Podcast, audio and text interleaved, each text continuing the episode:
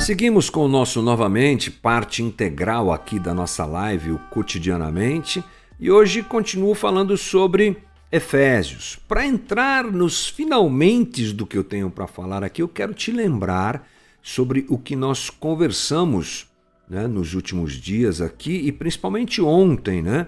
Ontem nós falamos bem é, pontualmente sobre a relação homem e mulher, construímos isso começando por Gênesis, depois a gente chegou aqui em Efésios capítulo 5, entendemos que qualquer leitura que seja feita utilizando esse texto para justificar a opressão masculina sobre a mulher é indevida, porque esse texto não fala sobre isso. Entendemos ontem que Paulo, muito ao contrário disso, ele exalta o cuidado que o homem tem que ter para com a mulher, porque ele diz que o homem deve ser o cabeça da mulher, como Cristo é cabeça da igreja. Ontem nós entendemos que Cristo é cabeça da igreja cuidando dela, e todos nós sabemos disso, isso não é difícil de entender.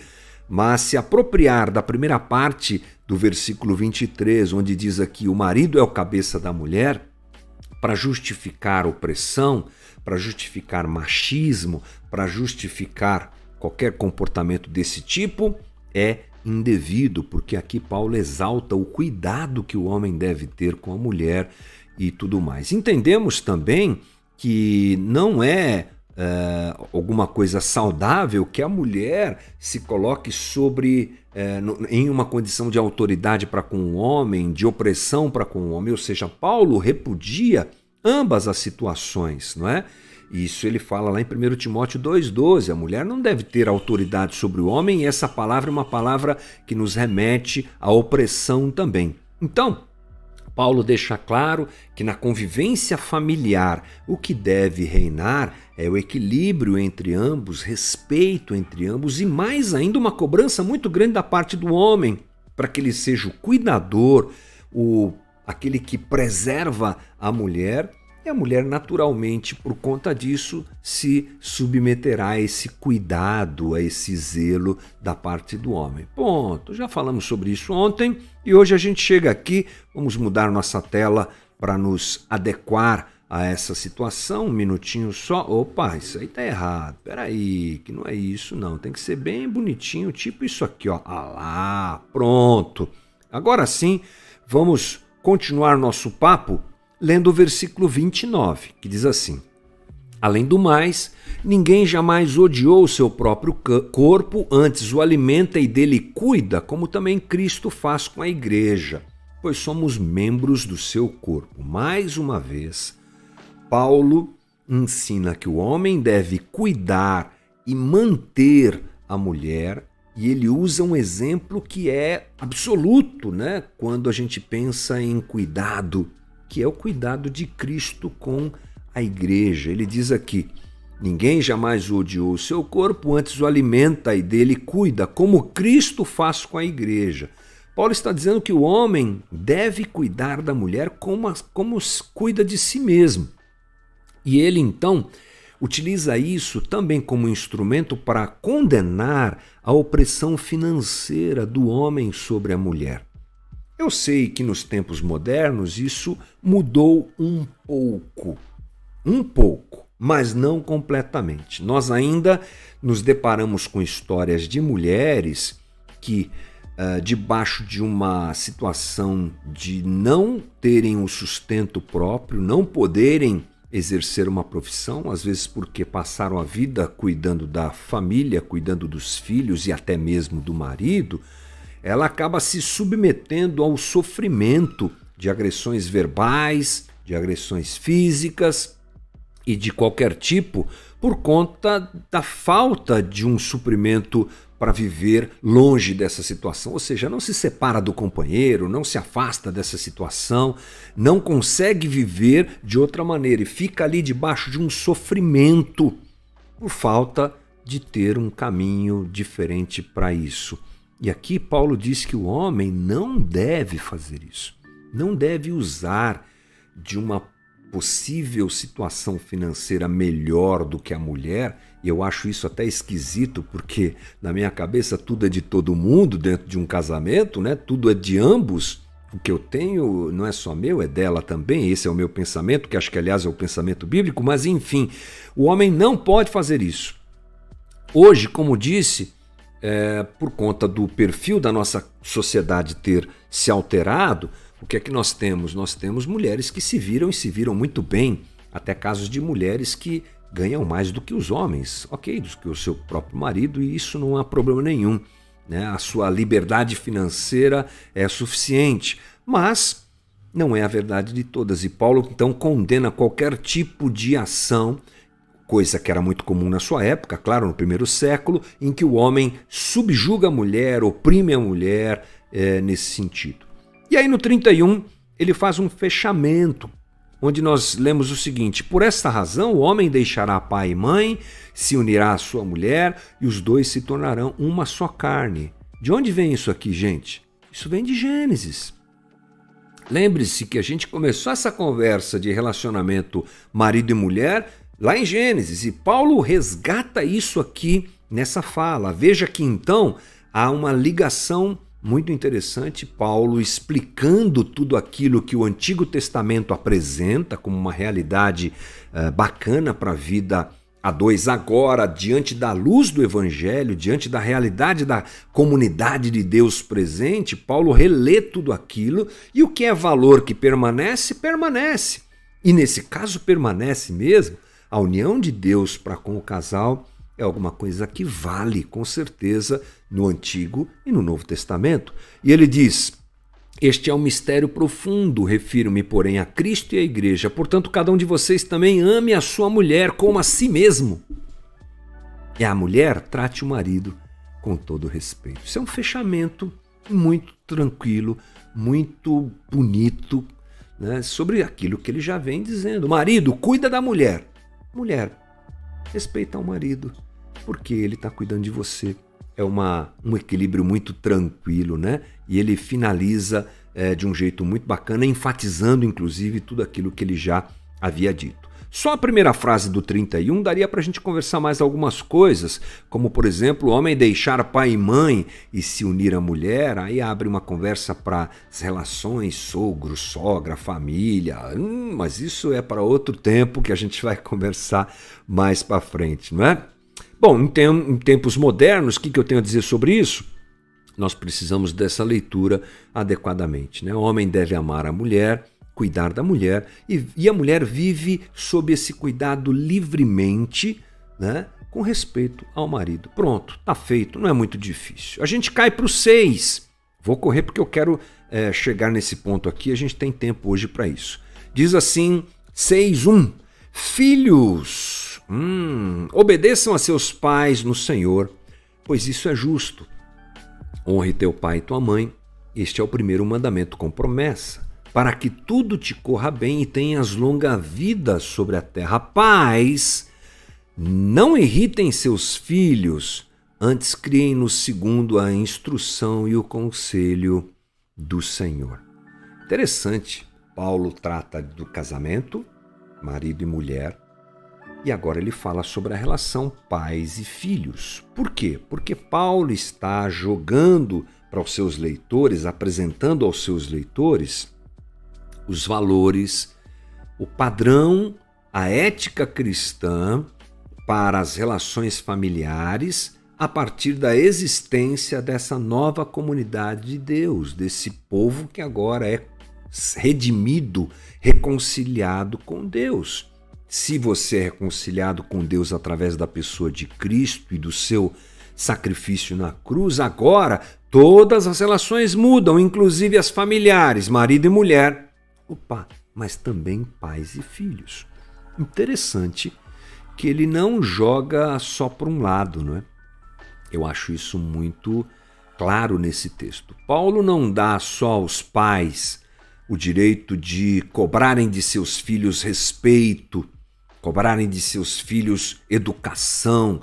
Paulo dá aos filhos também é, o direito de verem seus pais os tratando com respeito. Eu acho isso relevante. Nós estamos falando, portanto, de uma relação equilibrada, onde pais são cobrados a não irritarem seus filhos ou tratarem seus filhos de maneira adequada. Deveria ter feito um estudo sobre a palavra irritar seus filhos aqui. Quem sabe a gente faz isso amanhã, né? Mas ele diz aqui: pais, criem os seus filhos conforme a instrução e o conselho do Senhor. Não vai abusar, não abuse da sua autoridade, não irrite. Às vezes eu percebo uma dificuldade dos pais em lidar com a realidade e o momento que os seus filhos estão vivendo, principalmente numa sociedade como a nossa. Eu tenho aqui em casa uh, o Vitor de 26 anos, um homem já criado, como a gente fala, né, barbudo. Tenho o Rafael de 23 anos que está na mesma vibe. Eu tenho o Mateus de 17. Então a gente tem que aprender a lidar com todos esses momentos, respeitar esses momentos e entender o que está acontecendo na vida de cada um e tentar ser da melhor maneira possível instrumento para que os meus filhos cresçam como homens valorosos diante dos ensinamentos do Evangelho e a concorrência é grande. A gente concorre com a internet e com todo mundo que a internet apresenta para eles. A gente concorre com as leituras ideológicas e filosóficas que eles recebem dia a dia nos vídeos do YouTube. A gente concorre com todo esse tipo de coisa, a gente concorre com a própria tensão e distância da idade que nós temos. Eu tenho 52, meu filho mais novo tem 17. É muita distância.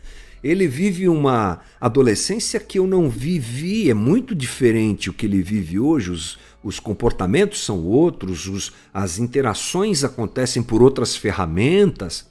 Eu passava meus dias jogando bola lá na Vila Guilherme, indo buscar meu irmão para a hora do almoço. Haroldo, a mãe tá te chamando. Né? Depois, com 17 anos, eu já estava trabalhando. Comecei a trabalhar com 14 anos, como a gente gosta de dizer os mais velhos, como eu, na minha época. Né? Com 14 anos, com carteira assinada, meu primeiro trabalho lá na Zona Sul de São Paulo, no Ibirapuera. Saía daqui dois ônibus e um metrô para chegar lá e trabalhar de office boy na Probase Engenharia. Os mundos, o, o mundo mudou em muitos aspectos. Né? E eu não posso desrespeitar o momento dos meus filhos, ou principalmente desse mais novo, né?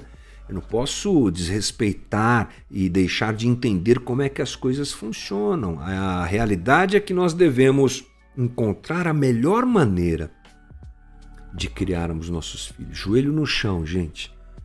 Joelho no chão, respeito a essa distância, trato com gentileza e com educação ajuda muito. A autoridade não se impõe. Já ouviu isso, né? Autoridade não se impõe, a autoridade se conquista. É, talvez seja uma boa forma de pensar essa relação que às vezes é vivida pelos pais de um jeito muito tenso, muita pressão, muita cobrança, ou às vezes o extremo, muita frouxidão, não é? Ou se ou quer se impor demais, ou quer gritar demais, ou quer pegar o chinelo e dar umas na, na bunda da criança toda hora e puxar a orelha e xingar e não sei o que lá, ou não, não se faz nada. Aliás, o não se faz nada me parece que hoje é mais comum do que a pressão extrema. Tudo bem, dá o tablet aí para ele, deixa ele aí, deixa ele ver o que ele quiser, deixa ele fazer o que ele quiser essas, essas coisas elas estão distantes, elas precisam se aproximar, nem tanto ao céu, nem tanto ao mar, nem oito, nem oitenta. Eu vou te dar uma dica. Converse com os seus filhos. Converse. Escute. Tente discernir o que está acontecendo. Coloque-se no lugar deles. Enxergue você vivendo nessa época e nesse momento com a idade deles, com as expectativas deles, coisas que você já viveu e já resolveram dilemas no teu coração e na tua cabeça, eles ainda não viveram e isso não foi resolvido a eles. Então, tome cuidado. E filhos? Vamos lá, né, filhos? Respeita o pai, né? Leve em consideração todo o esforço de criação que eles têm para dar a você o melhor, filho, você que está me assistindo. Ouça seu pai, não é? Ouça sua mãe. Isso é um, um mandamento com promessa, como o próprio Paulo diz aqui. Este é o primeiro mandamento com promessa. Para que tudo te corra bem e tenhas longa vida sobre a terra. É forte isso, hein? Quando um texto bíblico leva a gente a esse tipo de, de realidade, a gente não pode deixar escapar. Então, ouça teus pais, obedeça teus pais, ainda que mais velho, ainda que ele já você já seja adulto com a tua família formada, como por exemplo é o meu caso, honre teus pais, isso é fundamental. E dá para fechar? Dá. O versículo 5 em diante diz assim: escravos. Uau, que mudança! Deixa eu mudar aqui na tela. Escravos, obedeçam a seus senhores terrenos com respeito e temor, com sinceridade de coração, como a Cristo. Obedeçam-lhe não apenas para agradá-los quando eles, quando eles os observam, mas como escravos de Cristo, fazendo de coração a vontade de Deus. Sirvam os seus senhores de boa vontade, como ao Senhor, e não aos homens porque vocês sabem que o Senhor recompensará a cada um pelo bem que praticar, seja escravo, seja livre. Vocês, senhores, tratem seus escravos da mesma forma, não os ameacem, uma vez que vocês sabem que o Senhor deles e de vocês está nos céus e ele não faz diferença entre as pessoas. Mas que papo, né? Vem falando sobre família, marido, mulher, pai, filho, agora escravos? Sim porque todas as relações são ressignificadas à luz do Evangelho. Paulo entra agora na ressignificação da situação entre o patrão e o escravo. Essa era uma realidade presente no primeiro século, muito presente. Então Paulo, ele dá uma visão uma amostra, uma palavra, uma direção, digamos assim, àqueles que são senhores e àqueles que são escravos. Ele entende que essas relações, ainda que socialmente não adequadas, porque a escravidão, perdão, não é adequada, é óbvio, ele entende que elas podem ser reequacionadas quando o evangelho está presente. Assim, ele cobra do escravo um trato com respeito para com o seu senhor, dizendo: Olha, trabalhe e obedeça a ele não só para agradá-lo quando ele está te observando, mas como escravo de Cristo.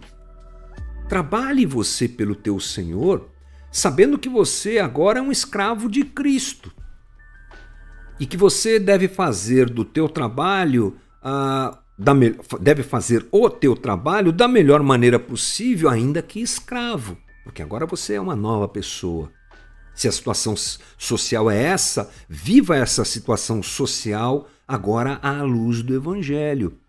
E depois, ele cobra os senhores, dizendo: não ameace o seu escravo, Faça dele alguém mais próximo de você. Trate os seus escravos, da, ou seu escravo, ou seus escravos da mesma forma. Então, Paulo está dizendo aqui: ressignifique essa relação.